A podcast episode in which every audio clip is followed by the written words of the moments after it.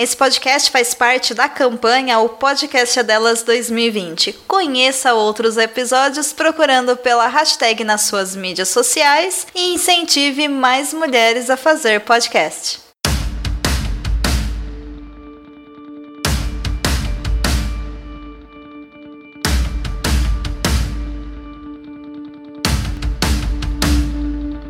E estamos de volta com o BBcast, seu podcast de automobilismo e outras nerds. No episódio de hoje vamos falar sobre o EPRIX de Marrakech. E aqui comigo está a Cíntia Maria. Olá, todo mundo do Boletim do Paddock, você que está escutando a gente. Mais um, um BPcast sobre a Fórmula E. Sejam todos bem-vindos. A corrida foi ótima, então a gente vai ter muito assunto para falar hoje. Vamos lá, né? Exatamente, sem estar com os pés nos freios, temos o Sérgio Milani, diretamente do Rio de Janeiro. Bem-vindo, Sérgio. Opa, salve Rubens, salve Cíntia, salve ouvinte do PQ para falar sobre este, uh, digamos assim, Eprix marroquino. Eu ia até usar uma outra coisa, mas vamos deixar como Eprix marroquino, que começou meio morno, mas que depois acabou pegando pegando no breu e teve um, um boas disputas e, e deu uns paninhos pra manga pra gente conversar aqui sobre o assunto. Tanto a própria corrida como depois o próprio teste de novato. Exatamente, esse teste de novatos é interessante que vem antes de uma pausa grande que vai ter aí da categoria. Quem sabe ou as equipes não utilizam os dados aí para apurar quem continua ou não na categoria para o próximo ano.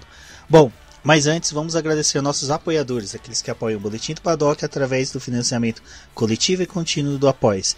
E são eles, Ricardo Banner, Maia Barbosa, Eliezer Teixeira, Luiz Félix, Arthur Felipe, Rafael Celone, Will Mesquita, Antônio Santos, Rogério Froner, Helena Lisboa, Cássio Machado, Carlos Del Valle, Bruno Vale, Eric Nemes, Bruno Tinozaki, Alberto Xavier, Will Bueno, Ricardo Silva, Beto Correia, Fabrício Cavalcante, Arthur Apóstolo, Sérgio Milani, Milquiades Veloso, Micael Souza, Ezequiel Bale, Silney Messi, Rafael Arilho, Rafael Carvalho, Fábio Ramiro e Maria Ângela. Bom, o que é interessante é que completamos aí um ano de BBcast da Fórmula E e que foi legal que a Cintia até comentou um tempo atrás que no nosso primeiro BBcast de Fórmula E nós tínhamos apenas poucos, né, Cintia, apoiadores, hoje já temos bastante, então muito obrigado aí a todos Eram os apoiadores. Quatro. Eram quatro, cinco uhum. apenas, então... É, por aí. Família tá crescendo, o grupo lá já tá bem bacana, tá tendo movimentação e falando em movimentação, vamos para a corrida, né? Lembrando aí que a, a, corrida de Marrakech ela já começou com algumas alterações, né, Cíntia? Referente ao horário ali, por causa de tinha chance da corrida começar à noite. Então a gente já começou com algumas, algumas coisas estranhas para a corrida. É, teve uma mudança. Bom, primeiro queria agradecer o pessoal que está apoiando o BP. Só vem, gente, vai chegando mais que é, com a sua ajuda, a gente só tende a crescer e oferecer mais conteúdo legal para vocês, tá? É, falando sobre a corrida, teve sim alteração na programação. O, o primeiro treino livre começou na sexta-feira, aconteceu na sexta-feira, na verdade, é, porque ah, por causa de, de, de, clima mesmo, né? De, da condição do sol lá no, no Marrocos, então para o horário que geralmente a, acontece a programação normal da Fórmula E, estaria muito escuro e aí não daria para os pilotos, é, enfim, enxergarem e tal. E à noite também seria complicado a questão do, enfim, pôr do sol também estar tá escuro e tal. Então eles preferiram fazer essa alteração e o primeiro treino livre foi na sexta-feira. Uh, é, acho que a gente já pegando assim o ganchinho já falando, entrando mais na corrida mesmo, é, domínio do Antônio Félix da Costa, não só na corrida, mas no fim de semana. Né? Ele acabou andando super rápido também no treino livre. E eu acho que o pessoal do Predictor gostou muito disso, porque foi lá apostando nele. Eu, pelo menos, apostei, né? Ganhei 20 pontos. Tô feliz. e foi uma, uma corridaça, na verdade. É, eu acho que Assim, a Fórmula E, ela costuma ter uh, corridas muito movimentadas, muito interessantes. E nesse ano eles estão conseguindo colocar um temperinho a mais, sabe? A gente vai entrar em mais detalhes disso durante esse, esse episódio e tal. Mas uh, tem uma coisa falando do Antônio uh, Félix da Costa que no Eprix passado, né? Ele chegou quando ele a corrida acabou, ele estacionou o carro, ele disse assim, equipe, muito obrigada, agora eu preciso é, vocês estão me dando um ótimo carro, agora eu só preciso melhorar a volta lançada, treino de qualificação. E aí na corrida seguinte o cara vai me fazer uma pole. Sendo que vocês lembram que a gente tinha comentado aqui a questão do grupo 1, grupo 2, grupo 3, não sei o quê. Grupo 1 não faz pole, aí o cara no grupo 1 faz pole. Enfim. É, e ele sai como líder do campeonato, né? Então foi festa, muita festa da Tectita. Eu acho que todo mundo voltou para para China, para Paris, para Inglaterra, enfim, para Portugal. É, eles voltaram todos com um sorriso muito grande no rosto, porque a equipe conseguiu um resultado fantástico lá no Marrocos. Realmente a, a Tequita é, mudou de braçada nesse, nesse Prix. Aí a gente estava observando, realmente serviu para queimar a língua. Foi lá no grupo 1, conseguiu chegar na Superpole, conseguiu a pole. E é, foi o famoso e bigode, né? Ele só não. Acho que ele só não conseguiu ali, acho que por pouco a volta mais rápida também, acabou ficando, mas ele, ele foi ali com. Foi dominador, conseguiu largar bem, abriu vantagem, mas ali o, teve ali, pelo menos na primeira parte da corrida, o, o Ginter ali, bem ali no cangote, mas ele conseguiu controlar bem. Aí a gente tem que perguntar, né? Teve ali um, uma, uma parte ali que ele acabou perdendo essa primeira posição. Aí nós temos que perguntar se por acaso teve aquela, aquele, repetição do problema do Chile, que lá no Santiago que ele teve aquele problema de, de temperatura teve que tirar o pé para poder chegar, porque pareceu aquilo, porque não, o Ginter foi para cima, passou, daqui a pouco ele foi lá, conseguiu recuperar, tudo bem que usou lá o, o modo ataque, mas conseguiu passar e abriu um, um boqueirão, né? Aí, como a gente vai ver aqui, até que estava num ritmo muito bom, foi a própria escalada do Verne, né? Que foi um dos pontos altos aí da, da, da corrida, né? Ele que teve que. Ele ficou lá praticamente, perdeu o primeiro treino, que ele estava lá com uma. Ele ficou no quarto de. No hotel com uma enxaqueca, uh, tal, não treinou, acabou depois treinando, fez, a, fez uma senhora é, corrida de recuperação, como um dos destaques da corrida, conseguiu chegar ali no pódio e, e depois acabou ainda ficando lá ponto de, de ele como pai da equipe ficar de quarentena, né? Ainda teve isso graças ao nosso quase onipresente com o coronavírus. Né?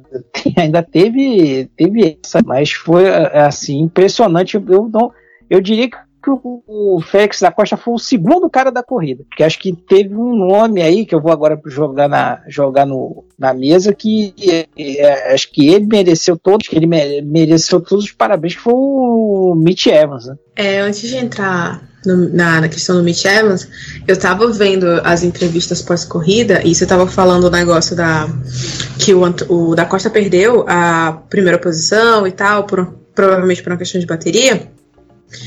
É, e aí, assim, basicamente eles fizeram isso, mas de maneira pensada, né? Eles meio que, ok, podemos ter esse problema de novo, então vamos fazer o seguinte: deixa ele passar, fica por perto, e aí, quando pegar o segundo modo ataque, tenta lá pegar a posição de novo, que foi justamente o que aconteceu, né? Então a gente vê uma estratégia forte, funcionando muito bem aí. Não sei se eles vão conseguir é, replicar isso em outras corridas ou se outra, outros pilotos vão fazer isso, mas me pareceu uma jogada inteligentíssima, assim, que é aquela questão de você jogar com o que tem, né? Se eu sei que eu tenho um problema, eu tenho que me adaptar e procurar a melhor solução para ele e a equipe e ele, é, ele da Costa, né?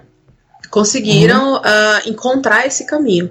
E aí, por isso, realmente, vitória merecida, souberam usar a cabeça e, e braço e carro, enfim, é, tiveram um pódio duplo, né?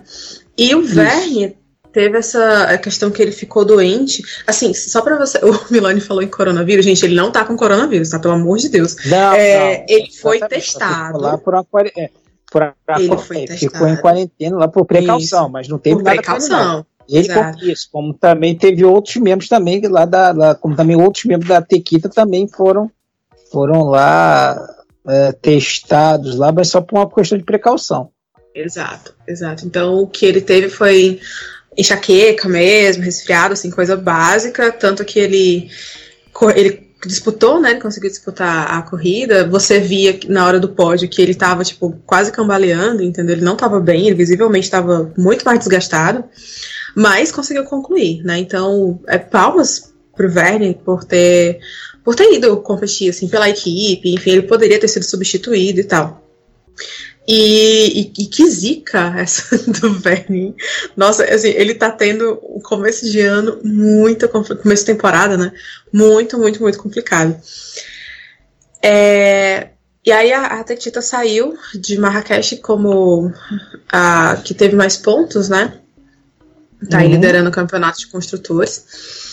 E falando de Mitch Evans, cara, que Belíssima corrida, belíssima.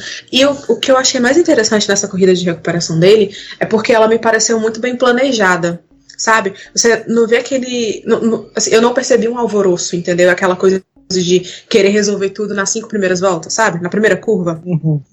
Porque tem aquela Sim. história, né? Você pode não ganhar a corrida na primeira curva, mas há uma grande chance de você poder perder, né? Então, uhum. é, ele, ele me pareceu muito frio, muito calculista na hora de saber o momento exato de ganhar a posição, de fazer a ultrapassagem, de usar o modo ataque. É, é então, hum. eu, acho, eu acho que ele foi. Ele foi um cara. Assim, ele realmente, é, concordo com você, que ele teve muito destaque nessa corrida, justamente por isso. É, ele conseguiu sair de último para sexto, né? É, então. Isso e você via, assim, do, no desenrolar da corrida, você via que, tipo, ele ia crescendo de pouquinho. Então, nas, nas primeiras 10 voltas, ele ainda tava ali 16, aí depois foi subindo, foi subindo, e aí faltando, sei lá, 10 minutos pro final, Mitch Evans na zona de pontuação. Que tava todo mundo, pera, como assim Mitch Evans tá na zona de pontuação? O cara tava lá atrás, entendeu? É, e foi, eu achei inteligentíssimo deles e da Jaguar também, então, é, realmente foi uma corridaça. Mas é, eu acho que isso aí passa também um pouco essa que é, é, aplica tanto ao, ao Evans quanto ao pessoal da Tequita, é aquela coisa, confiar no, no equipamento que eles tinham, né? Aí até um pouco antes a gente estava começando aqui antes de gravar, né? Que já que faz um pouco de, de eco a fala que né, do, do de Graça, né? Falou que olha a, Tequita e a Jaguar estavam num outro planeta é, em Marrakech, estavam muito à frente demais. Então isso acabou trazendo, né? Você tudo bem. Aí você vai dizer, ah, pô, mas o calado né, acabou fazendo uma corrida de pode parecer meio uh, redundante, mas não é.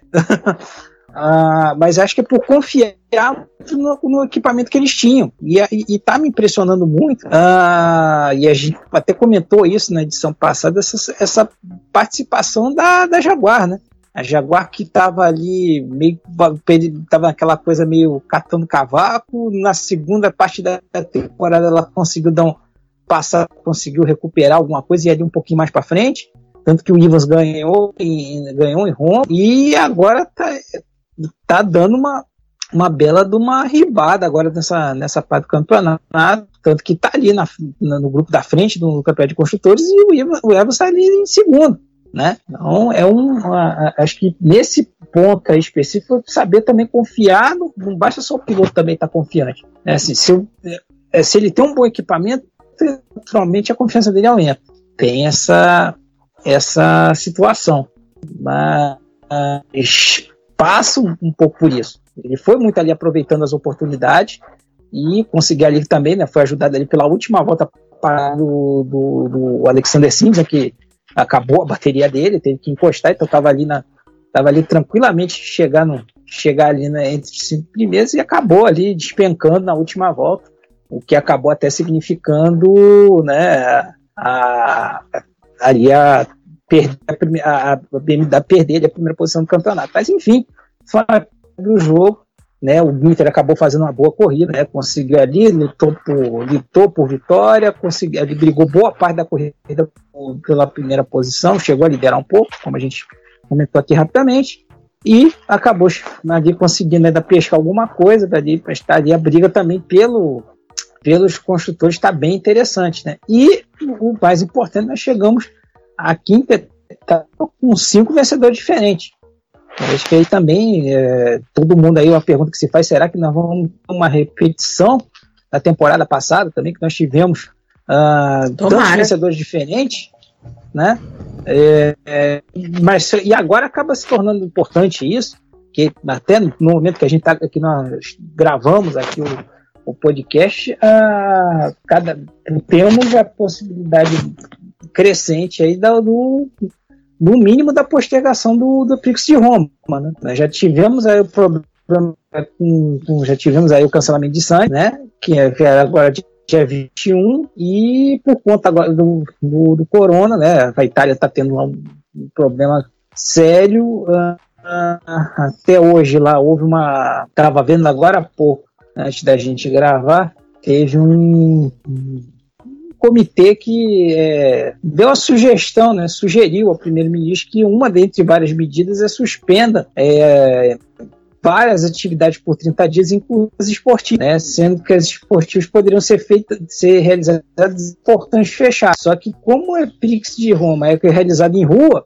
então há grande chance aí de da gente também ter mais uma etapa cancelada por conta disso. Então seria menos uma etapa, em tese, porque ainda também não se falou uh, através da reposição, se falou um tempo atrás que, que, que seria, poderia ser reposta por uma rodada dupla, que isso, isso aí também não ficou confirmado, e agora provavelmente assim, tudo caminha para que a gente tenha mais um cancelamento, que aí seria me menos uma etapa para ser disputada e aí ganharia mais, muito mais força essa, é, esses bons resultados no, no, agora nesse, digamos, início de campeonato. É, com dois EPRIX a menos e um campeonato tão disputado, eu acho que fica bem mais aberta essa questão da liderança do campeonato, que mesmo agora com o da Costa com 67 pontos, a diferença dele pro Gunter, que é o quarto, é praticamente de uma vitória. E uma possível aí até uma não vitória dele, não pontuação do da Costa. Então começa a preocupar até isso, né? Porque até os outros pilotos começam já a ficar de olho em querer ficar foitos para tentar uma próxima vitória na próxima etapa aqui. Uh, Cíntia, eu acho que uma coisa que ficou nítida nas últimas etapas foi essa questão do Lucas de Graça sempre estar tá sendo prejudicado pelo formato da classificação. Ele foi obrigado a fazer mais uma corrida de recuperação, conseguiu, mas como vocês falaram, o Evans foi um pouco mais eficiente se a gente colocar em números da posição que um largou, o Lucas de Graça 13 terceiro, o Evans em 24 o Evans terminou na frente. Eu acho que esse formato de classificação, não sei opinião de vocês, deveria mudar pelo menos em umas etapas aí para tentar ver se eles conseguem dar uma lógico, não no sentido de ajudar um brasileiro, mas só que ser um pouco mais próximo do que é uma classificação mesmo. Você ter os pilotos rápidos realmente saindo na frente em todos em condições semelhantes de pista. O que, que vocês acham? Olha, eu sou, assim, pelo que eu escuto as pessoas comentando sobre a Fórmula E, eu sou uma das poucas pessoas que realmente gosta desse modelo de classificação.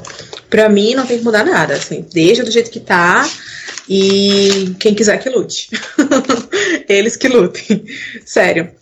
Uh, eu acho que o problema do Lucas é.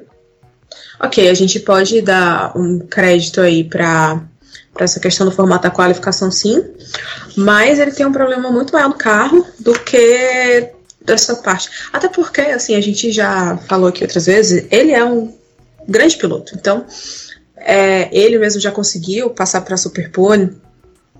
Ele não tem tantas poles, né? Ele só tem três na Fórmula E. Mas uh, ele é um cara que ele consegue sobressair as, as dificuldades, enfim. É, isso a, a gente já falou algumas vezes. Uh, mas o que aconteceu? Nesse Eprix mesmo, né, no pós-corrida, ele acabou deixando escapar que o carro não tá legal. Então a realidade da Audi hoje é essa, assim, eles não têm uh, um melhor carro, eles não têm um, um carro bom bastante para estar tá brigando ali o tempo todo na frente. E aí entra naquela velha história que a gente já falou aqui também, que é tipo, se não começa dando errado, não é a Audi, entendeu? Então começa meio bagunçado para melhorar depois. E isso acaba sendo um problema para eles porque eles perdem muito tempo. Né, eles perdem muitas oportunidades no começo do campeonato, fica mais difícil para recuperar. Embora tenha um piloto do nível do Lucas de Graça que, mesmo em situações mais adversas, consegue consegue bons resultados, né? Por exemplo, nessa corrida que ele saiu de 13 terceiro e chegou em sétimo, somou ponto. Não deixa de ser, é, não deixa de ser pontuação para a equipe, né? E aquela coisa também, assim, o campeonato da Fórmula E, qualquer ponto, ele é super válido. Até por conta desses pontos extras que, que agora tem no campeonato, né? Assim, pole position, volta mais rápida, é, mais rápido no, na fase de grupos da qualificação. É, então, assim, o que o pessoal puder agarrar, não solta mais, sabe? Porque isso pode fazer uma diferença muito grande lá pro final, que é o que eu acho que vai acontecer com o Mitch Evans, tá? É, nesse Prix, a Jaguar cometeu o erro bizarríssimo de daquele, daquela falha lá na qualificação. Para quem não acompanhou, uh, o Mitch Evans estava na Superpole. É... Não, minto, ele não estava na Superpole, desculpa. Uh, ele não estava, foi mal. Então, ele estava na fase de grupos, desculpa, eu confundi tudo. Ele estava na fase de grupos e ele tinha que sair da, do box, né, para dar a volta dele. Só que aconteceu, a equipe liberou ele muito, muito tardiamente. Então, quando ele saiu do box para dar a volta no circuito, para fazer a volta rápida, quando ele passou, a luz estava vermelha e ele não tinha mais como marcar tempo. Ou seja, ele ficou sem tempo teve que largar de último. Né? E aí, tudo bem, ele fez uma mega corrida de recuperação, chegou em sexto e tal. Mas, mas ele é um cara que com certeza vem provando durante essa temporada que ele poderia estar tá lá na frente brigando por pódio. Entendeu? Para manter ali é, se manter ali entre os primeiros, né? Então, assim, pode fazer falta na, lá na frente? Pode. Até porque, tudo bem, ele ainda é o segundo no campeonato, mas é, ele tá. O, o, da Costa com a vitória, né? Conseguiu abrir uma certa vantagem para ele. É, então, assim, a gente tem que ver como é que vai ficar essa situação, entendeu? É, só esclarecendo, então, o, o da Costa está com 11 pontos à frente do, do, Evans agora, né? E já conseguiu abrir 21 em relação ao Alexander Sims. Então, ele já está conseguindo aí com uma certa gordura em relação aos demais. Mas voltando aí a, a, ao, ao, ao de graça, realmente aí impressionou o tom que ele usou. Uh, não é usual, acho ele parece aquela coisa do piloto que, olha, eu já quebrei o pau lá dentro, agora eu vou ver se eu começo a quebrar o pau aqui fora para ver se, se eles se, se movimentam mais rápido. E isso também não é só, você vai notar, isso também não é só um privilégio da Audi, né, da, da equipe oficial. A própria Virgin, que usa também né, o, a base toda aí, o trem de força da também alemão, eles não é, não aconteceram aí. Você está vendo aí, tudo bem, lá, lá no, Lá no Chile você teve um problema lá, o Bird acabou se enrolando, você também depois teve ali é, também uma enrolação deles na, também lá no México, mas agora, como é que dizer, no, agora nesse Epix eles não, você não ouviu falar de, é, de Virgin. Eles praticamente ficaram ali no meio do, do pilotão e lá ficaram, ali fazendo a famoso, né, só compondo o número. Você não ouviu em nenhum momento, como é que dizer, quem viu a transmissão, ou depois até teve oportunidade de ver o VT, não teve nada digno de nota uh, por parte deles. Então agora acho que realmente acho que acendeu uma, uma luz vermelha né, de atenção lá dentro. E acho que principalmente agora as equipes, agora com esse não acontecimento dessa prova é, no dia 21, vão ganhar tempo, porque seria agora praticamente também a retorno da início da fase europeia, da, da categoria, então estaria, estariam mais perto das fábricas e teriam mais condições de trazer mais coisa nova, de ali, acompanhar mais próximo. Então, acho, é, é, acho, acho que a aula um pouco se fiando nisso. É, vamos voltar para a Europa e vamos começar a ter essa proximidade com o fábrica e trabalhar um pouco mais acima. Só que acho que a situação está um pouco diferente das, das, das temporadas anteriores. Né? Se você for pegar agora, por exemplo, agora que é o, o, o de graça, que é o cara que está mais próximo ali, ele marcou ponto, conseguiu estar tá ali na quinta posição, mas se você for pegar, ele está 29 pontos atrás do já do da Costa. Pode recuperar? Pode. A gente já, já viu aí várias escaladas aí, mas não, como até o Rubens colocou bem, numa perspectiva aí, já você já tem menos dois, é, dois é, EPRIX dá conta. Um você já talvez ia compensar. Agora esse, a gente não sabe se Roma vai acontecer, vai ser compensado. Uh, fica mais difícil você tentar remar para chegar à frente, né? É, e isso aí acaba abrindo até é, brecha, né, para que outros cheguem. Aí, por exemplo, será que já não é, é um, um, um espaltério você pensar que é tá bom, a, a, a Jaguar tá tomando aí o lugar da Audi na, no grupo da frente, né? Não é um espaltério você pensar nisso, propor isso. Né? Então, acho que me parece que vai ter muita discussão lá na Alemanha em relação aí à parte técnica da, da Audi. O pau vai cantar bonito lá dentro.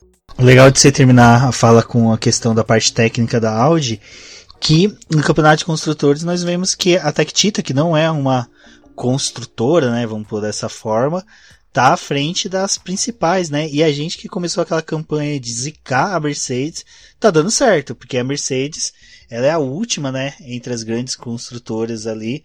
Uh, última não, ela tá ainda à frente da Audi, mas ela teve uma queda surpreendente aí no decorrer desde o começo, né, Cíntia? Isso, é desde o México, né, na verdade, que eles vêm lutando. Teve aquele lá, aquele problema lá do De Vries, na corrida passada. É, Van Dorn também. Ele teve, né, assim. ele, ele, teve problema de novo, né? Ele teve problema de novo. Sim, sim, sim. Sim, sim. É tanto que nenhum dos dois pontos. Os dois largaram lá de trás, quase no, ali pelo vigésimo, né? Uhum. Uh, o Van Dorn chegou em 17. Aliás, largou em 17, chegou em 15. E o De Vries. Uh, o De Vries foi super pole, vai. Peraí. Eu, eu, eu tinha lido 14, não. desculpa, gente. Ele largou em quarto. Mas, como não, Vries, falou. então. Isso. De Vries chegou. Teve problema. Frente, e chegou. Tal, e chegou ali, mas. É, não, é tava lutando ali na frente. Deixa eu explicar. Eu, eu tenho anotações agora. Aí o que que aconteceu? Olha! eu tenho anotações. E aí o que aconteceu? O Burge, ele largou em 14 e chegou em décimo. E aí, quando eu fui ver, eu falei, não, o De Vries não largou em 14. Aí foi que eu troquei. Enfim, foi isso que aconteceu. Foi só um pequeno lapso aqui. Então, o De Vries ele largou em quarto, mas ele chegou em décimo primeiro. Então ele também não marcou pontos, né? E aí, mais uma queda para a Mercedes. Então, se você que também é, não quer que a Mercedes domine a Fórmula E, junte-se a nós, a nossa corrente, tá? Vamos deixar a disputa mais equilibrada, certo? É, você pode, no próximo EPRIX, colocar, continuar colocando aí o seu copinho d'água do lado da televisão. Não, e o que é interessante é que a gente conseguiu zicar tanto a Mercedes que Van Dorn, que a gente também falava, pô, não, vamos manter o Van Dorn numa boa campanha, ele tá, é, como poderia dizer assim, já começando a sentir a zica acumulada que nós encaminhamos. Bom, um outro piloto que pelo menos eu vi que teve uma campanha discreta, acho que não foi um, foram dois, foi o Boeminho Mortara, né? Os dois largaram o Mortara em quinto, o Boeminho em sexta. Eles alternaram as posições ali, com o Boeminho chegando em quarto os dois fizeram uma corrida até que mesmo boa, né? Mas só que assim, o Boemi é um cara que a gente sempre espera mais por ele e nas últimas corridas ele não tá sendo tão brilhante quanto a gente esperava que fosse. O que, que vocês viram assim também, não só dos dois, mas de outros pilotos que foi assim uma pode ser uma decepção, uma tristeza. O Lotter, né, que largou em terceiro e conseguiu a proeza de se jogar a si mesmo ali para oitavo lugar. É, o, o foi minha aposta, né? É que eu brinquei, né? Era minha aposta, era o meu azarão seguro. Ele foi ali, acabou aproveitando muito da, das situações, até que não mal, acho até em relação às últimas, últimas conseguiu chegar ali no quarto lugar. É, a, a, Nissan é aquela coisa sensacional que a gente sabe, é, é, a gente acredita, sabe que tem potencial, a equipe é boa, mas então, falta, um, falta alguma coisa ali, falta um, algum, é igual a receita, né? Você tem bom ingrediente, pode tal coisa, mas tem alguma coisa ali que está faltando dar uma liga nessa, nessa receita. É, é, é, mas acabei ali, não com uma boa escolha, mas não acabou para mim é, para vitória, né? O Mortara também foi ali, conseguiu se segurar bem, está conseguindo garantir, botou mais um prego aí na, na ponte que ele tem aberto em relação ao em relação ao Massa, né? A gente chega agora à situação sensacional do Mortara depois dessa quinta posição, ele está com 32 pontos e o Massa com dois.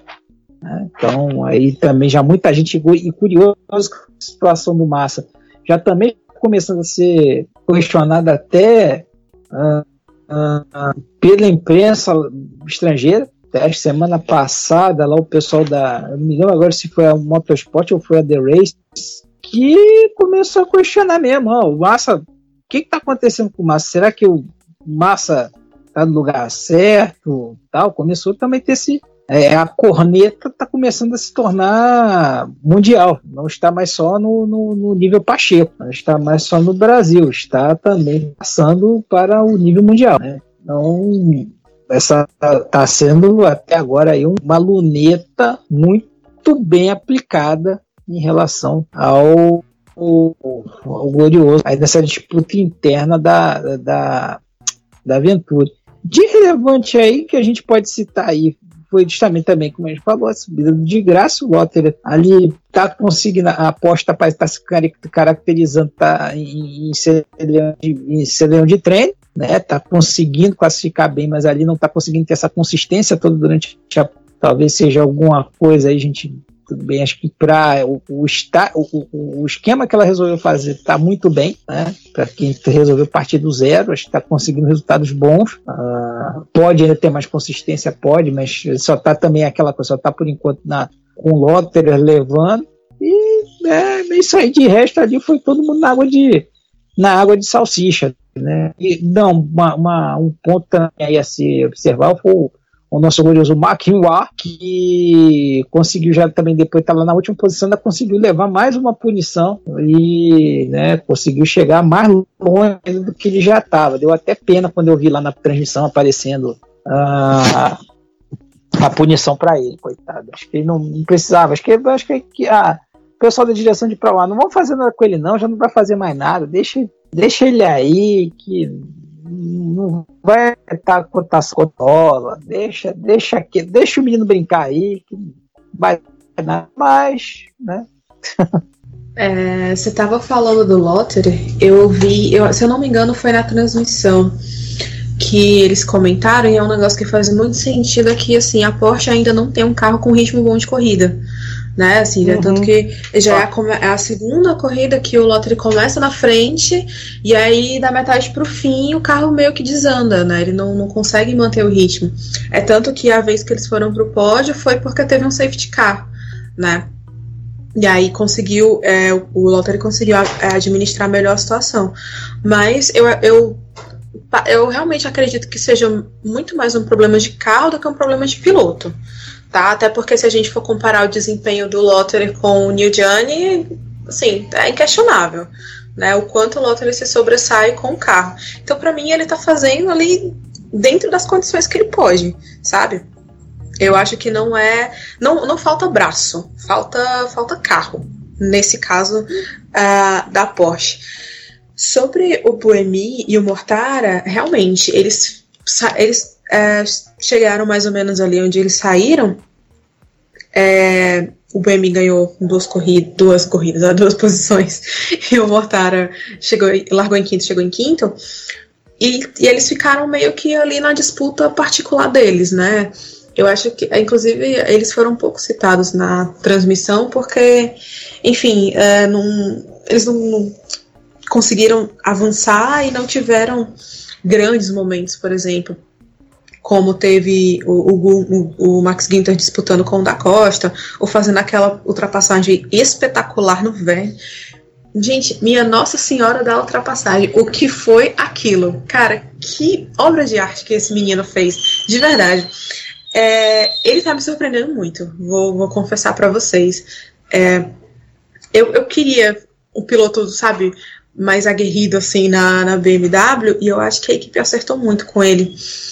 É, ele que ano passado ele deu. ele chegou a ter uns problemas com a Dragon, foi substituído, voltou e tal. Mas esse ano, por enquanto, para mim, tá, o desempenho dele é inquestionável. tá? Já adicionando mais um nome aqui na nossa conversa. É, e, e, como o Milani falou, realmente a gente acaba esperando um pouco mais do Boemi, né? Um cara experiente, campeão e tal. E a Nissan ainda tá ali se achando, né? Tá tentando encontrar um caminho para ver se pode oferecer um pouco mais. Aparentemente não tá fácil, né? Então é, a gente tem que, tem que esperar um pouco mais para ver se eles vão conseguir entregar resultados melhores. E o Mortara, a relação Mortara-Massa é realmente complicada, como o Milani falou muito bem. Uh, outras pessoas agora estão começando a questionar o desempenho dele e pode ser um sinal de que a equipe também já não esteja tão satisfeita e tão paciente. Né? Uh, no pós-corrida, o Massa falou que teve problema de freios, então, como o freio não estava funcionando direito, muitas vezes ele não pôde fazer a linha correta das curvas, de entrada e saída de curva. E isso é um problema, né? Isso é um problema, acabou prejudicando a corrida dele. Ele já largou mal, ele largou em vigésimo, chegou em 17, então tá longe de ser um resultado expressivo. Tá longe de ser um resultado do que se espera dele, na verdade, né? Do que a equipe espera dele. Porque eu acho que do grid todo, o Massa ele é o maior, o maior nome do grid da Fórmula E. Cara experiente e tal. É, só que assim, né? chega uma hora que as pessoas começam a cansar. E é, corrida, é, sei lá, equipe de, de automobilismo é empresa. Se você não dá resultado, você vai embora. É simples assim, né? É, e aí, assim, teste de novato rolando agora, entendeu? Então, é, tem aquela coisa. O contrato do Felipe Massa, ele é de três anos, né? Mas a gente nunca sabe se existe ou não aquelas famosas cláusulas de desempenho, enfim. Mas eu, eu assim, começa, eu começo a ter a percepção de que a corda tá ficando bamba, entendeu? Ele vai ter que ter um jogo de cintura muito grande para poder uh, continuar fazendo com que a equipe acredite nele. E, assim, ok, o principal é a equipe, lógico, mas não só a equipe, né? Então, fãs, imprensa, essas coisas assim é, acabam. Uh, não sei, eles acabam duvidando também, então o Felipe vai ter que trabalhar um bocado para dar a volta por cima. Eu acho, assim, é uma pena, a gente estava conversando assim, é porque, como falou, ele é um, hoje é um dos baluartes aí da, da, da categoria, uh, a vinda dele pra, trouxe uma maior atenção, né, querendo ou não, cara aí é um, tem um, um, currículo grande, né, no automobilismo, isso aí é inquestionável, traz atenção. Então, aí, quando você faz uma jogada dessa, ah, acaba, né,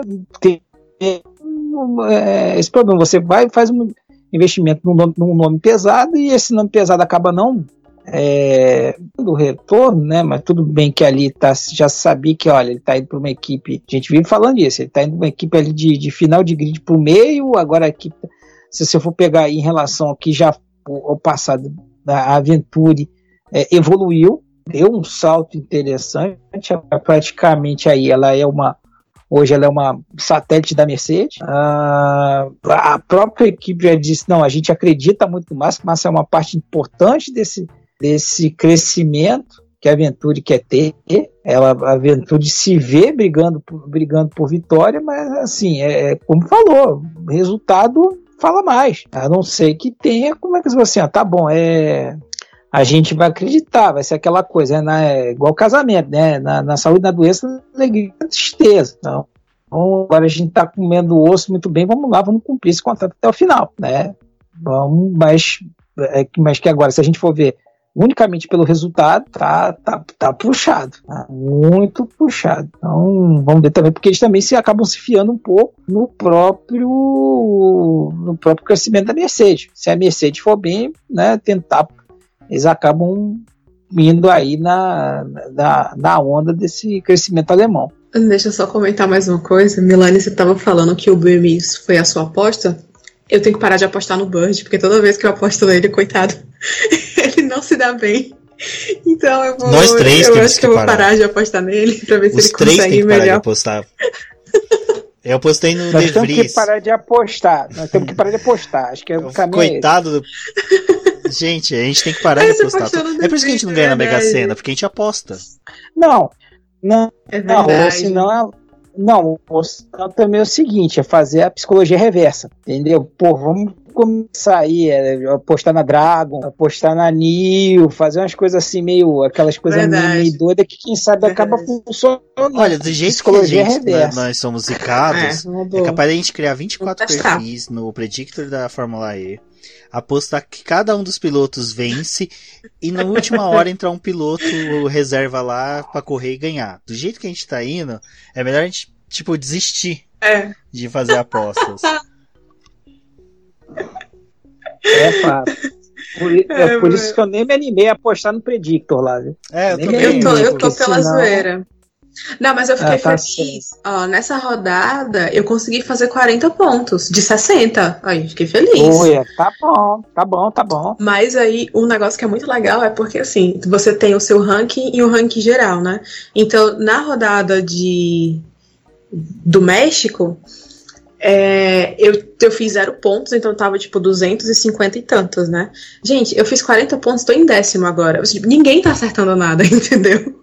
assim, pra vocês verem como Não, são as é... coisas na Fórmula E. É, mas isso é animador, né? Ver o seguinte, né? Que, ah, porra, é tem gente pior do que eu. Tem gente pior do que eu. Exatamente. Exato. E nessa crescente que a Cintia vai, com a redução dos EPRIX, ela pode terminar aí no top 10 e honrar o nosso nome, né? Ó, oh, já pensou? Vamos ver vantagens no, nos cancelamentos. Já torcendo. Bom, Verdade. acho que falando de vantagens, a gente acabou Verdade. de falar de um brasileiro aí que infelizmente não tá dando bons retornos para nossa torcida, mas torcemos aí para que ele se acerte, né, que Felipe Massa se encontre. Mas um brasileiro aí que honrou o país, vamos por dessa forma maldosa, e foi bem no final de semana, foi o Sérgio Sete Câmara, né, Cintia? Que você que produziu um texto excelente aí falando sobre os testes de novatos que foi realizado no domingo. O Sérgio Sete Câmara foi o segundo nos tempos de testes. Tivemos também o Pipo de Irani na pista, mas eu, eu acho que a grande destaque foi o Sérgio Sete Câmara que conseguiu aí mostrar por que ele foi escolhido pela Dragon como piloto de testes da equipe. Exato, ele foi segundo colocado no teste de novatos com a Dragon. Tá, assim, eu acho que dá pra a gente dar uma frisada nessa parte é que a Dragon ela é a penúltima equipe lá no, no, na tabela de construtores, só tem dois pontos, né? É, bom, a gente já tinha comentado sobre o teste de novatos lá no preview, e aí, como o Rubens falou, tem um texto lá que eu fiz. Eu gostei muito de fazer esse texto sobre os novatos, porque é legal porque a gente vai conhecendo mais gente, né? É, o legal dessas, desses momentos assim é porque você acaba. Uh, enfim, descobrindo novos nomes, novos talentos, isso é super, é super bacana mesmo. É um momento muito legal que a, a Fórmula E proporciona para as equipes, para os pilotos, para a imprensa, para os fãs. Que acho que é a única categoria que tem, tem um teste específico para novatos, né? É, e aí a gente teve uma substituição de última hora, né? O James Hoster, que ia, ia pilotar o carro do Jerick Verne pela Tech Cheat, ele foi. ele teve que sair teve que ser excluído do teste novatos porque ele pilotou o carro num treino oficial, então, ou seja, ele não é mais um novato, já que ele pilotou um carro, é, porque ele teve que substituir o Werner porque ele ficou doente. Mas voltando a falar do, uh, do Sete Câmara, é, eu vi umas entrevistas dele, ele falou que o, o, o treino em si foi ótimo, que ele não teve uh, problemas, que ele conseguiu entregar o resultado que a Dragon estava esperando. Eu acredito, na verdade, que ele conseguiu superar as expectativas, porque, assim, não me levem a mal, a Dragon não estava esperando colocar um carro para fazer o segundo tempo mais rápido, né? Uh, é, a gente seguiu assim, uma tabela de, de tempos, mas na verdade, como nos treinos na Fórmula 1, o que importa não é necessariamente o tempo, né? Tem a durabilidade do carro, confiabilidade. Então, o Sete Câmara deu 84 voltas, o que é ótimo. Uh, se você pensar que um Eprix tem bem menos disso, né? Pode ter lá duas, três vezes menos que isso. Então, foi um ótimo resultado para ele. O Pipo Derani, ele só, ele só conseguiu o 16 tempo ele pilotou pela Mahindra e, na verdade, ele teve problemas com o carro, né? Na, na parte da tarde. Ah, de manhã funcionou tudo direitinho, mas na parte da tarde ele teve um problema com o carro, teve que parar, voltar para a garagem, esperar a equipe resolver o problema para poder voltar para a pista. E aí ele não conseguiu se achar muito depois, né? Enfim, o carro não estava tão bem. Uh, o mais rápido foi o Nick Cassidy, que ele pilotou pela Virgin. Uh, ele fez. Ele conseguiu fazer um tempo, inclusive, mais baixo que o tempo da pole do Antônio Félix da Costa. Pra vocês verem é, o, o, o, quanto é louco esse momento, né? Tipo, você tem um novato ou um cara que teoricamente. Teoricamente, não, na prática, ele nunca pegou um carro de Fórmula E, provavelmente nunca andou naquela pista e conseguiu fazer um super tempo. Né? Então, que bom aí pro Nick Cassidy, que bom pra Virgin, que, quem sabe, futuramente ele não consegue um, um carrinho por ali, né? E falando das meninas. Oi? Oi, Milene? Complete, complete, complete. Pode ah, tá. falar, tá. manda abraço. É, não, eu ia falar das meninas, né? Que a Jamie Chadwick foi a melhor entre as duas. Ela chegou em 13 terceiro, a Jamie pilotou pela Jaguar. E a Alice Power chegou e terminou. Ela não chegou, na verdade, né? Ela terminou a sessão com o 21 melhor tempo. Ficou mais ali pro finalzinho. É, mas elas deram muitas voltas, tá? A Jamie fez 89 e a, é, a Alice fez 83. Então, a partir desses testes, as equipes elas conseguem extrair mais dados e, de certa forma, até entender o que é que está dando certo, o que é que está dando errado ah, no desempenho deles durante as corridas mesmo, né, durante os eventos oficiais, para poder fazer algum tipo de correção, né? Então, o teste acaba, como eu falei, acaba sendo vantajoso para todo mundo né? E aí vamos ver se, se daqui para a próxima temporada, ou enfim, para temporada 8, se a gente não tem um desses nomes ganhando um assento oficial, né, no grid da Fórmula E.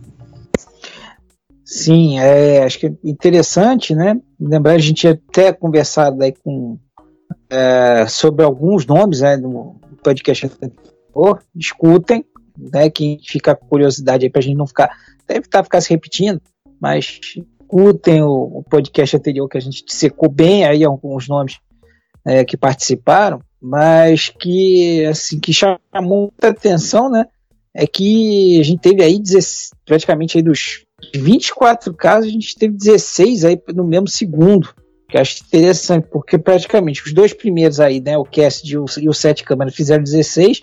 Agora, do terceiro até o, o, 17 nós tivemos todo mundo no mesmo segundo. Então é, é um aspecto bem interessante é, para ser ressaltado aí da, da competitividade da, da categoria. E olha que, por exemplo, nós tivemos casos aí de, de pilotos que já tinham dirigido, né, que já tinham tido a oportunidade de dirigir os carros antes, e com, com gente que estava pegando o carro pela primeira vez, né? Aí a gente já teve aí o caso aí, por exemplo, aí do Vanderlinde, tivemos o, o do casal, né, o sobrinho do Lau. Teve muita gente aí que estava, o próprio Sete Campos, que tá pegando carro pela primeira vez. Então, é, é, é, isso aí é mais um, um ponto favor da, da competitividade da categoria, que mostra né, quanto é, é, importante ali que um décimo, dois décimos fazem muita diferença. Exatamente. E o que é interessante é que o outro piloto que a gente gosta bastante, estamos de olho aí, além das meninas, que é lógico que a gente torce bastante, queremos meninas no na Fórmula E, é o Felipe Albuquerque, né? Que conseguiu um terceiro lugar e que eu não gostaria que ele fosse para a Fórmula E, porque eu fiquei sabendo de papo de bastidores que ele está negociando com a Stock Car. Então, por favor, Felipe Albuquerque, mantenha-se longe da Tech Tita. Sabia que ia mexer opa, com a Cintia? Opa, opa, opa, opa, opa. Peraí, peraí, que o babado é forte. Esse Só uma é pergunta é aí. A pergunta aí, já começaram a fazer umas pesquisas aí, acho que algumas informações e pesquisas aí, voos é Fortaleza, Goiânia. Algo tá me dizendo aí no final de março. Algo tá me dizendo, alguma coisa me soprou, me sopraram aqui, mas não sei se procede. Não, não, não, infelizmente não vai rolar. Não vai rolar por questões hum. técnicas pesadas, porque pra ir é tranquilo. Mas pra voltar, cara, é tipo, sai no domingo e chega na terça-feira, basicamente, entendeu? Assim, sem hum. condições, sem condições. Infelizmente, porque eu queria ir, cara. Eu, eu acho que essas. Assim, é, fazendo aqui um parênteses, né? A estocar é, é muito massa de acompanhar. Mas esses momentos festivos, tipo corrida de dupla, corrida do milhão, final de temporada, eu acho que tem um, um tem um aperitivo a mais, sabe? Tem, você se, se sente mais tentado a participar. E eu queria muito ir para corrida de duplos, mas felizmente não vai ser possível dessa vez, entendeu? Quem sabe eu tenho mais sorte no, no, no ano que vem. Ou do milhão, né? Porque há grandes chances aí dos dois Murugas estarem presentes na corrida do milhão. Então, olha aí, é uma boa também. Hum. São Paulo. É, a do milhão é em São Paulo, né? São Paulo é mais fácil. Milhão é São, São Paulo. Paulo é São. Paulo. Vamos ver, vamos acompanhar a cena dos próximos capítulos, né? Isso aí.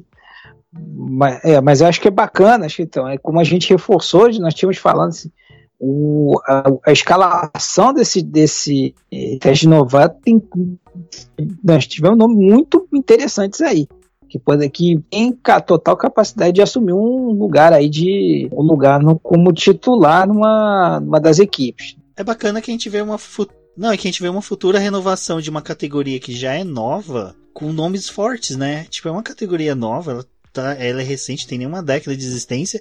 A gente já tem pilotos novos que saíram campeões de suas categorias de base, que estão disputando, querendo posições dentro dela. Então é, é bacana a gente ver um teste de novatos desse, antes que você tem toda um, uma lista de nomes que facilmente poderiam assumir no, no, o lugar dos titulares sem a gente ter uma perda de qualidade do grid. Então é muito bacana você ver um, um teste desse com nomes fortes e ter uma perspectiva de que no futuro a renovação vai ser tão melhor que a atual, o atual grid. Então é bem, bem, bem, bem bacana mesmo. Ah, e é bacana você ver, de certa forma, também um retorno de alguns nomes que hoje estão no, no turismo, meio que voltando para monoposto, como é o caso do próprio Felipe Albuquerque, você pega o, o caso do Daniel Juncadella e, e do próprio Derani. O Pipo é um cara que veio de monoposto, ele fez Fórmula 3 Brasil, fez Fórmula 3 inglesa, tá? mas é aquela famosa situação, a grana apertou, ele teve que dar um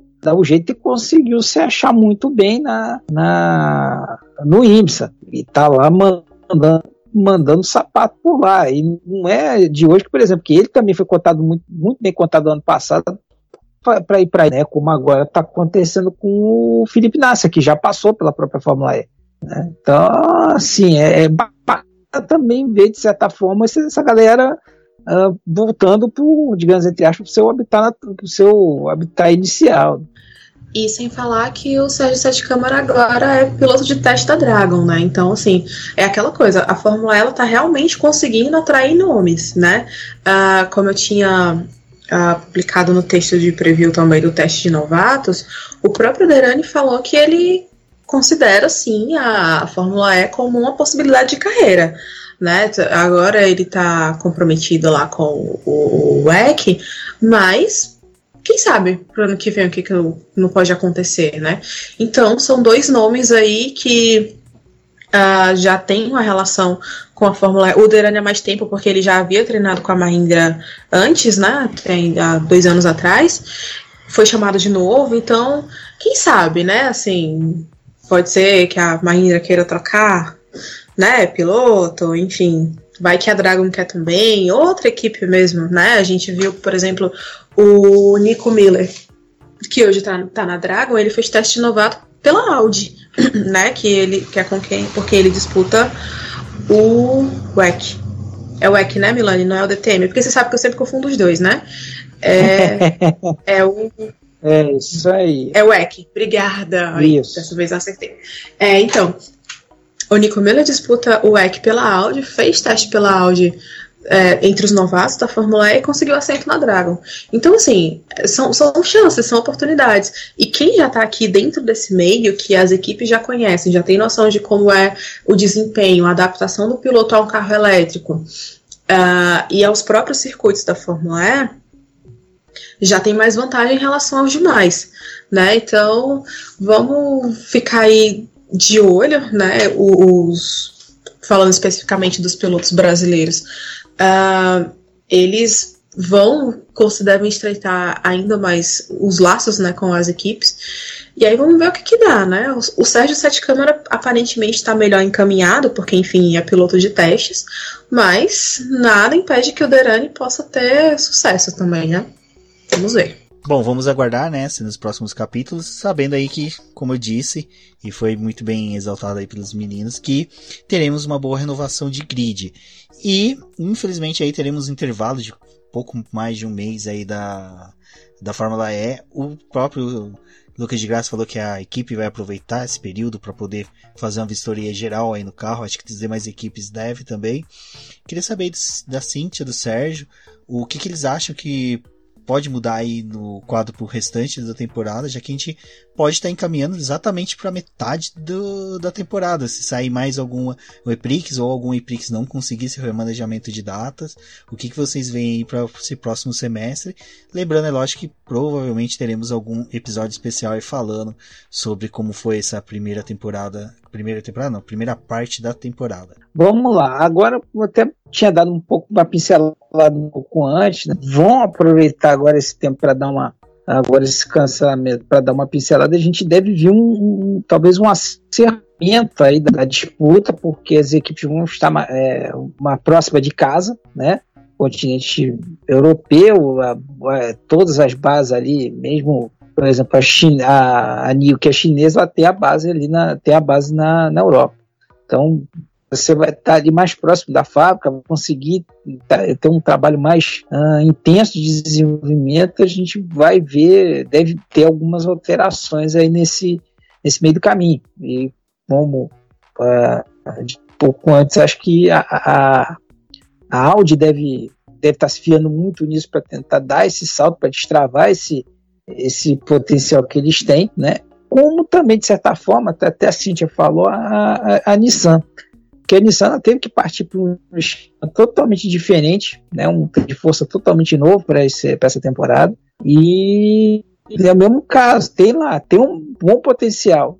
Ela tem uma boa dupla de pilotos, ela tem pretese um bom carro, mas precisa de alguma coisa nessa equação para acontecer. Né? Então, eu, eu aposto que a coisa vai ficar muito mais tensa e porque acredito que o, no caso aí, o Félix da Costa vai tentar uh, se garantir logo para não ter que chegar lá no final da temporada para tentar levar é, eu acredito que ele assim, já é um piloto agressivo, ele vai tentar de mais agressivo ainda para chegar na frente conseguir ele garantir essa, essa liderança. Tá? E cara, vou botar também uma outra coisa. Quem eu acho que pode também aí ser o algoz aí da, da, da Tequita deve ser mesmo, como quer dizer, a BMW e é, é deve ser a BMW. A BMW também está bem consistente aí nas últimas e está com pinta que, que tá conseguindo manter isso. Acho que isso é muito importante para uh, ah, o campeonato, não só construtores, mas pilotos também. É, eu concordo. Eu acho que, inclusive, tá mais, tá menos difícil falar da, das equipes do que dos pilotos, né? Uh, você pega uma situação, sei lá, se você compara, por exemplo, a BMW com a Jaguar, por exemplo, você vê claramente que a, a Jaguar leva desvantagem, porque basicamente uh, só o Mitch Evans está pontuando, né? O James Calado ainda tem é, resultados muito irregulares, Uh, embora ele tenha, assim, os, onde ele conseguiu superar, ele conseguiu fazer boas corridas. Enfim, ele tem largado lá de trás, mas ele consegue se, conseguiu se recuperar bem, com exceção dessa, que ele caiu no grid, né? Largou de décimo, chegou em décimo, décimo sexto. A, a BMW ela tem uma dupla muito boa e, como eu falei hoje mesmo, o, o Max Gunther ele tem, ele está apresentando um desempenho muito bom e ele. Eu acredito que ele deve bater o Sims. Tá? No final do campeonato, eu acredito que ele chegue na frente. Uh, eu tinha até falado no nosso podcast lá do preview que eu, a partir de agora as equipes grandes, ela, as grandes, né? Aquelas quatro grandes, como eu coloco, é, que elas iam começar a apresentar mais resultados. Não sei se vão ser todas, eu acho que é, entre elas a Tectita é a que realmente vai se sobressair. E eu acho que eles têm grandes chances de ser campeões de, entre as equipes mais uma vez, conseguir esse bicampeonato. Entre os pilotos da Tectita, o Antônio Félix da Costa, ele tá conseguindo aproveitar muito bem a má fase do Jerick Verne. Ele tá, veio com três pódios seguidos e o Verne teve um começo de temporada horroroso.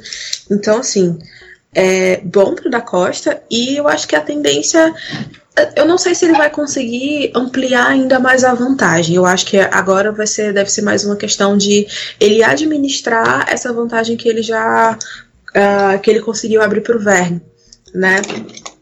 E o que é que isso pode significar?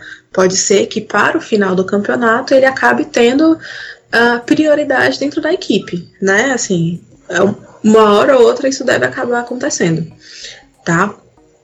E aí vai ser uma situação que a Tectita tem que aprender a administrar. Né, eles tinham vinham com um piloto dominante há um tempo, que era o Verne, agora a situação aparentemente vai se inverter. Assim, eu acredito que a gente vai ter briga boa. Vamos esperar o vídeo do com os rádios da, da equipe que das equipes, né, que a Fórmula é sempre posta. Então, é, eu acredito que a, a o que vai acontecer com a Tectita é que vai dar o tom do campeonato, entendeu? Assim, ouso dizer isso, ouso dizer isso.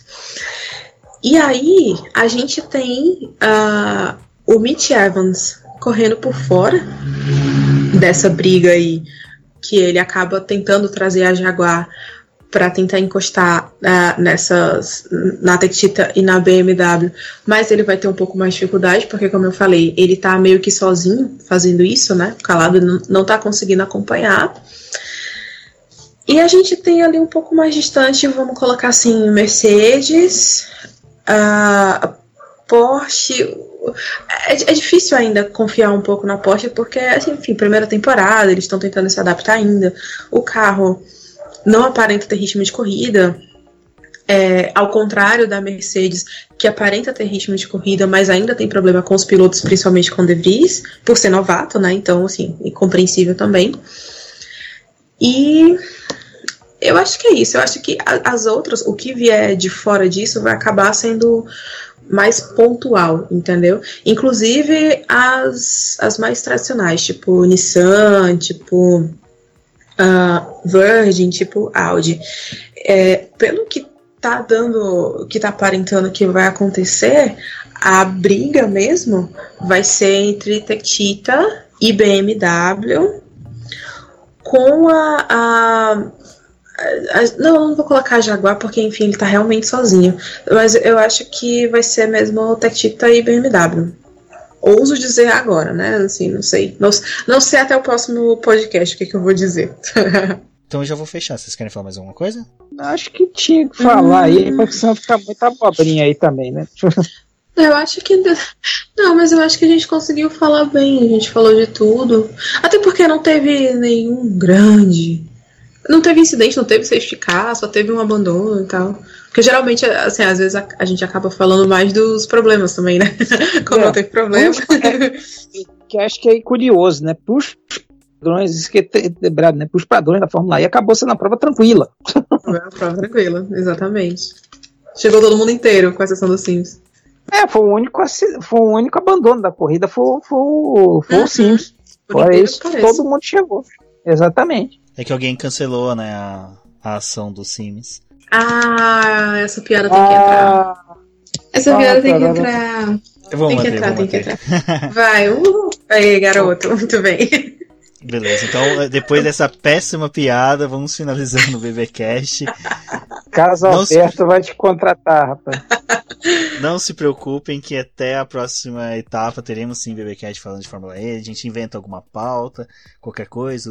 Mas eu sou o Rubens GP Neto, eu fico por aqui. Vou deixar vocês agora com o Sérgio e com a Cíntia. Um forte abraço a todos e até a próxima. Obrigado mais uma vez, Rubens, Cíntia e você que nos escutou até agora. Sigam conosco, sigam o Boletim do Paddock, ouçam o PBcast e também mais uma vez lá, arroba SMilânio80 e agora também tem lá o arroba Escuderia Milânia com S, tá? Não é com E, né? Escuderia Milânia assim como agora eu vou no, no, outro podcast que eu participei, eu vou dizer, eu não vou citar todos os sites que eu estou colaborando, que senão é, como é que dizer, um podcast só para isso. Né? Porque Mas, são 15, valeu, exatamente. E até a próxima. Não, e, e contando, né? E contando. Isso aqui é o, isso aqui é o pior. isso aqui é o pior. E já tá, mas... para entrar mais um, né? Tentando entrar em mais um, é isso aí. Pois é. tá, gente? Mas é isso aí, obrigado aí e vamos seguindo, vamos, acreditem na Fórmula E que dá, dá pé, acredite que dá pé, que assim, é o momento de quem gosta, continue gostando, se você tá chegando na dê uma chance, e se você é aquele que tá torcendo o nariz ainda, dá mais uma chance, você pode surpreender. Isso mesmo, então Obrigada. Você que escutou a gente mais uma vez, espero que vocês tenham gostado. Nossa, espero que vocês tenham gostado do nosso podcast. Uh, a gente faz com muito carinho, muita dedicação para vocês. E como o Rubens falou, a gente vai aproveitar esse tempinho aí é, entre o Ace de Marrakech e o de Roma para vir com outro podcast. A gente vai trazendo assuntos legais para vocês. Uh, esperando a confirmação do EPRIX de Roma ainda, né? Porque com toda essa história do coronavírus, realmente a prova está correndo risco. Então vamos aguardar, vamos torcer para que essa situação ela possa ser controlada, para que não só o EPRIX aconteça, que vá todo mundo para a Itália com segurança, saia de lá com segurança também, mas que, enfim, que a, a doença realmente seja controlada, porque é, a situação está tensa, né? Tá bem complicado. Então fica ligado na gente Segue as redes sociais do Boletim do Paddock. Me segue no Twitter, que é Cindy Underline VX. Cindy com Y é o, é o mesmo arroba no Instagram. E a gente se vê nos próximos episódios, tá? Fica ligado, apoia o Boletim do Paddock. E até a próxima, gente. Beijo e tchau. Oi, eu sou Domenica Mendes e eu tô aqui para te convidar para a nova edição da campanha O Podcast é Delas. Em março desse ano, nós vamos nos unir mais uma vez, com o objetivo de promover a maior participação de mulheres na mídia podcast. Para participar da campanha é muito fácil. Você inscreve seu programa no site podcastadelas.com.br, convide uma ou mais mulheres para gravar com você e depois você divulga o seu episódio com a hashtag O Podcast é Delas 2020. Se você já é mulher e tem o seu próprio programa, você também pode participar. Essa é, inclusive, uma ótima forma de você divulgar o seu podcast para que outras pessoas conheçam você e o seu trabalho. Espero vocês na campanha desse ano, porque você sabe que o podcast é delas. Um beijo e até lá!